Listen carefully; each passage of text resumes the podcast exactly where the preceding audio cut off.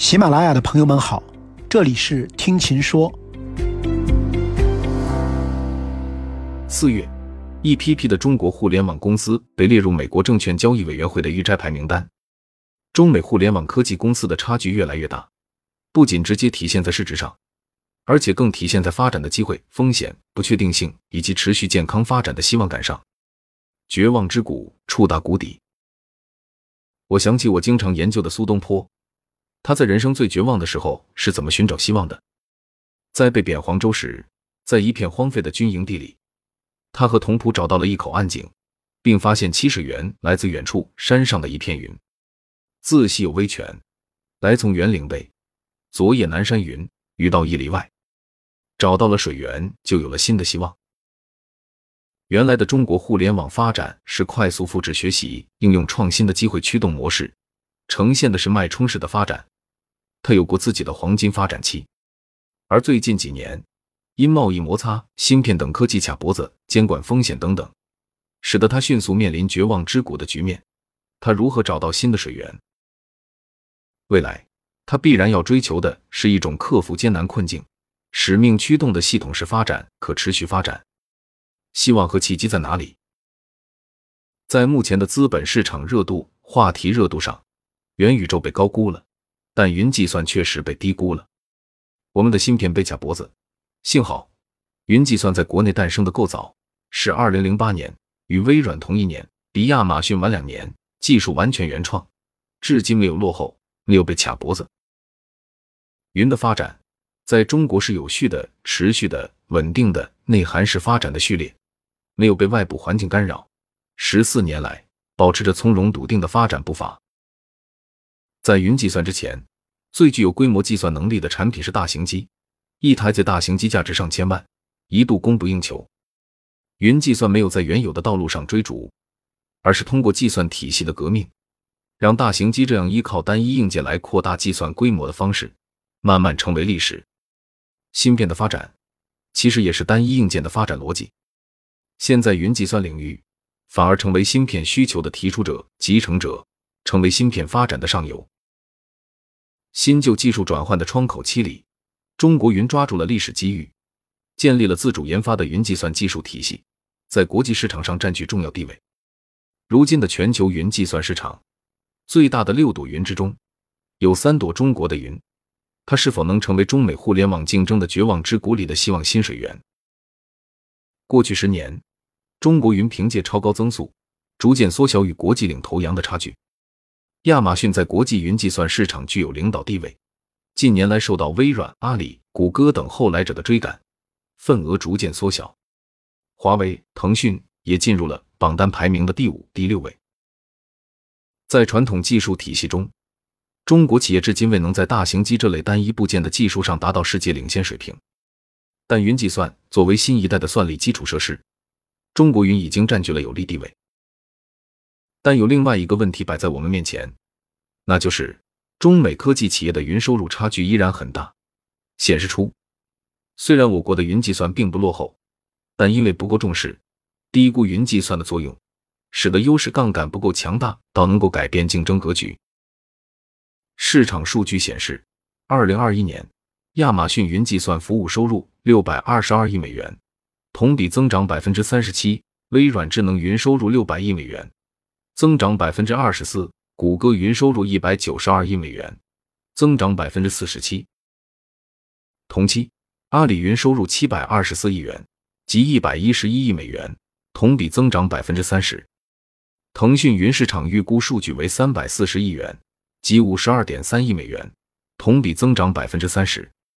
华为云收入两百零一亿元，即三十二点三亿美元，同比增长百分之三十四。可见，中美数字化市场差异巨大。中国云面对一个数字化程度不高、技术能力较弱的市场，数字化进程必然拉长周期，市场仍需要更多耐心。中国云能成为中国互联网绝望之谷里的希望吗？至少在技术壁垒和用户价值两项核心要素上，我们应该保持乐观。中国云在核心技术领域已经建立了自己的技术体系。并创造出引领云计算行业的技术创新，它不应该被低估，它应该被重视起来。形成一种类似芯片般普及的公众意识，渗透到各行各业的数字化改造中，那么希望之春可能就会来临。毫无疑问，云计算竞争的核心不是销售策略，而是技术壁垒。人们在讨论云计算的时候，谈了太多的云，而谈了太少的计算。云计算的核心壁垒是把数百万台服务器变成一台超级计算机的技术体系。二零一九年，欧洲为了建立自己独立的云计算技术体系，曾经发起过一项云计算的登月计划，名为盖亚 X 云计算计划。发起的理由就是我们不是美国，也不是中国，世界上应该有一朵欧洲的云。但回溯云计算历史，欧洲错失时间窗口。而中国云在关键节点和技术上，对美国玩家亦具有超越之势。二零零八年，已经起跑两年多的亚马逊云计算服务快速崛起，微软由纳德拉带队开始探索云业务，阿里巴巴开始筹建一个能够管控服务器集群的超级系统。第二年，阿里云成立，开始自研云操作系统飞天。二零一四年，微软确立云优先战略，阿里云则实现核心技术突破。飞天管控集群超过五千台，成为全球第三家具有云操作系统自研技术的公司。亚马逊在这一年开始披露云计算收入，利润率一直维持在百分之二十的高位。微软云逐季高速增长，二零一八年超过 Office 成为其最大业务。二零二一年，云成为微软最大收入来源，占百分之三十三点八。微软靠着云优先，完成了重新崛起、重回巅峰的历程。成为全球商业史的奇迹案例，足够令世人瞩目，产生了持续的关注度、影响力和公众品牌认知。阿里云则经历数年的高增长，成为全球三朵云之一。亚马逊坚守技术壁垒，但市场份额也遭遇蚕食。亚马逊、微软和阿里云建立了自研的云计算技术体系，这是市场的选择，也是竞争的需要。阿里云在研发飞天云操作系统期间。曾遭遇过激烈质疑，为何不用现成的开源技术来改装，要投入巨大资源自研技术？主要原因如下：首先，云操作系统的研发投入巨大，测试环境就需要数千或者上万台服务器，成本数亿元，这决定了云操作系统缺乏技术社区属性，只有科技巨头才有能力开发和改进。其次，云操作系统决定了提供计算服务的效率、规模和安全。这是保障用户利益的根基，也是核心技术壁垒，必须掌握在自己手上。以飞天云操作系统为例，整个系统设计首先有一个名为天机的系统，对数据中心物理资源进行抽象和管理，并由伏羲系统进行资源调度，以此实现存算分离的计算资源池化。在此基础上，还建设有神龙计算平台、盘古存储平台和洛神网络平台。提供计算系统三大件服务：计算、存储和网络。到了二零一六年，飞天的单集群就可达一万台规模，十万个进程达毫秒级响应，十亿级文件数，一笔级别存储空间。二零一八年，中国电子学会把十五年来首个特等奖颁给了阿里云主导的飞天云操作系统核心技术及产业化项目。第二年，因为主持研发了中国唯一自研的云操作系统飞天。阿里云创始人王坚当选中国工程院院士。亚马逊、微软和阿里掌握了各自的自研操作系统，才能在整个技术体系中爆发出技术创新影响力。在过去的十年间，这三朵云有多项令人瞩目的创新。例如，为了推动软件硬件化潮流，释放更大的计算能力，二零一七年，阿里云发布神龙云服务器，以硬件化的 MOC 卡统一支持网络。I/O 存储和外设的虚拟化。二零一八年，亚马逊发布硬件虚拟化技术 Nitro，选择了同样的技术路径，并采用轻量化 Hypervisor 加定制化硬件的举措，释放出 CPU 的百分之三十资源。同时，亚马逊和阿里均投入了自研芯片。二零一八年，亚马逊率先发布自研的 ARM 芯片 Graviton，并鼓励开发者把工作负载迁移到 Graviton 实力上。包括 VMware 等知名企业都参与其中，Linux 生态也都响应了 Graviton 生态。二零二一年，阿里发布自研的云芯片倚天七一零，这是一颗一二八核的 ARM 芯片，性能强劲，专为云计算设计，特别适用于高并发场景。阿里云自研服务器芯片，结合了诸多长中短期内外形势考虑，是阿里云一云多新策略以及做深基础既定战略的延伸与落地。随着上云成为了企业数字化转型的必选项，不同企业的计算需求也正在变得多样化。一些云计算客户既想要英伟达 R 芯片的 AI 推理能力，也想要 X 八六芯片的安全计算能力，还希望云成本能进一步降低。幸好。中国云都接得住随时更新的要求，它有极高的技术自律和长期主义精神。无需低估中国云计算的前景，但也不能低估当先面对的困难。在云计算高歌猛进的十年里，有两项独一的价值：第一，云计算的崛起和移动互联网的发展几乎是一体两面。移动互联网的热潮起始于二零零九年左右，中美基本同时起步。中国有腾讯、阿里、字节、美团、拼多多等不同代际的互联网企业，美国则有脸书、亚马逊、推特、谷歌等一样有代际差异但体量都不小的互联网公司。同期，亚马逊、微软、阿里的云都实现了大幅增长。网飞从创立开始就建立在亚马逊云之上，以数据来决定内容支撑了网飞的股价逻辑。字节等中国大部分的移动互联网公司基本在阿里云上长大。也支撑了一二三零六这样的国民级应用。第二，计算规模创造新价值，哪怕不惜成本，任何一个超级硬件的数据处理规模都无法超越云计算。杭州提出城市大脑概念的时候说，在云计算平台上，电线杆上的摄像头和红绿灯终于发生了关系。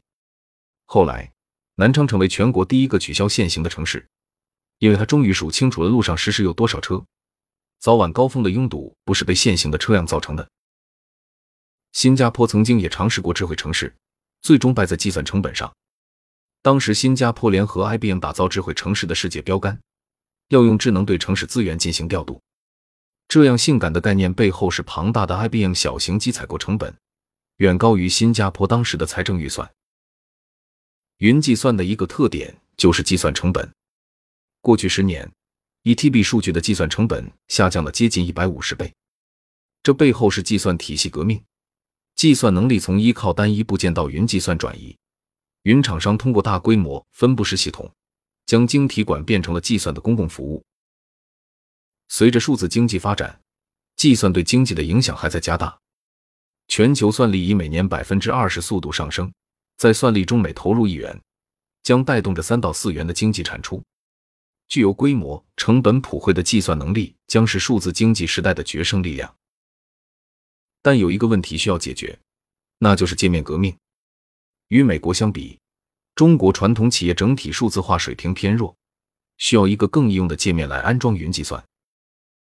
市场层面的差异在于，欧美市场经历过完整的传统 IT 数字化阶段，在市场上又有 IBM、微软这样的龙头企业。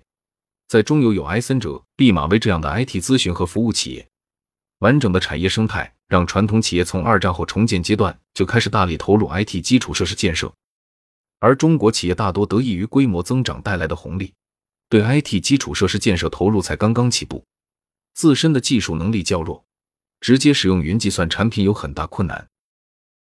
对比亚马逊的收入结构就能发现。亚马逊 AWS 的收入绝大部分来自直接销售云计算产品，如计算、存储、网络、数据库等基础产品，而非行业级解决方案。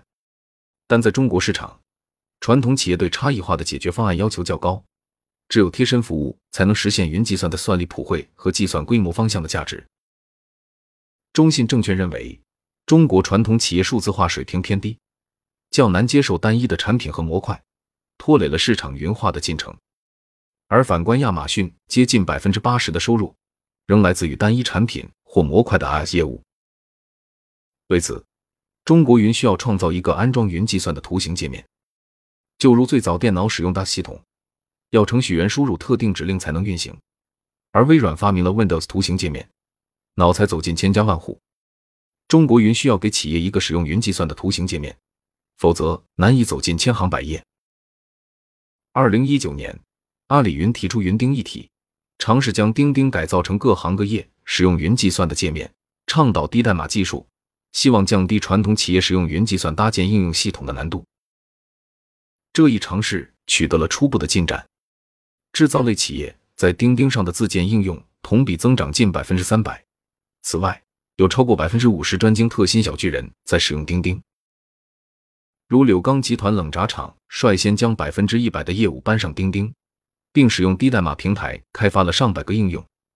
任何设备异常可以自动通知到人，所有钢卷的产品信息都可以扫码获得，实现了透明工厂的全链路数字化。这或许能够缩短中国传统企业上云的进程，但确实需要一些耐心。电力从发明电到建设电网到电气时代真正到来，走过了百年的历史进程。如果我们相信数字经济会是下一个电气时代，那我们刚刚走到这个进程的初期。近日，著名经济学家江小娟在二零二二宏观形势年度论坛中提到“十四五”中国数字经济发展这个题目，应该是我们下一步经济发展中最重要的变量之一。如果没有数字经济出现，中国发展阶段进入中速就是常态。他认为，到“十四五”末期，数字经济是经济的半壁江山，数字经济带来的增长是增长的第一位因素。数字经济最基础的产业是云计算系统架构能力，提供算法算力，再加上一个新型的界面，以及产业生态、开发者人才队伍和数字化服务企业匹配，共同构成数字化产业服务体系。这两年。中美互联网竞争格局在发生深刻变化，中美互联网领域的多重差距明显化，在历史进程中的中概股，更是在经历绝望之谷到开悟之坡的艰难探索中。于互联网巨头而言，他们更重视自身的可持续发展与硬科技硬实力的提升，形成对数字经济的坚实力量。根据 IDC 预测，云计算是目前科技领域中增长最快的赛道之一。市场规模将从二零二一年的七千零六十六亿美元扩大到二零二五年的一点三万亿美元。于国家而言，作为中国科技长板的云计算，是中国参与全球科技竞赛的一张王牌。算力指数每增长一点，对 GDP 的推动在中国达到三倍。算力对中国经济增长至关重要。由清华大学和 IDC 联合发布的全球计算力指数评估报告。对全球十五个主要经济体的计算能力、计算效率、应用水平和基础设施进行全面评估，显示中国增幅最大，以总分七十分进入全球领跑者行列。当前，全球算力需求以每年百分之二十的速度上升，成为全球战略竞争的新焦点。相关数据显示，我国数据中心规模达到五百万标准机架，算力达到每秒一万三千亿次浮点计算。随着数字技术向经济社会各领域全面持续渗透，全社会对算力需求仍十分迫切，预计每年仍将以百分之二十以上的速度快速增长。中国已经成为数字经济大国，成为数字经济最为活跃、最具潜力、环境最优的国家之一。无论是企业发展还是国家竞争，谁拥有先进算力，谁就能占领发展制高点，掌握发展主动权。感谢各位的收听，记得订阅我的专辑《听琴说》，我们下次见。订阅专辑《听琴说》，并给专辑写评分评价，我将抽取三名用户送上喜马拉雅季卡。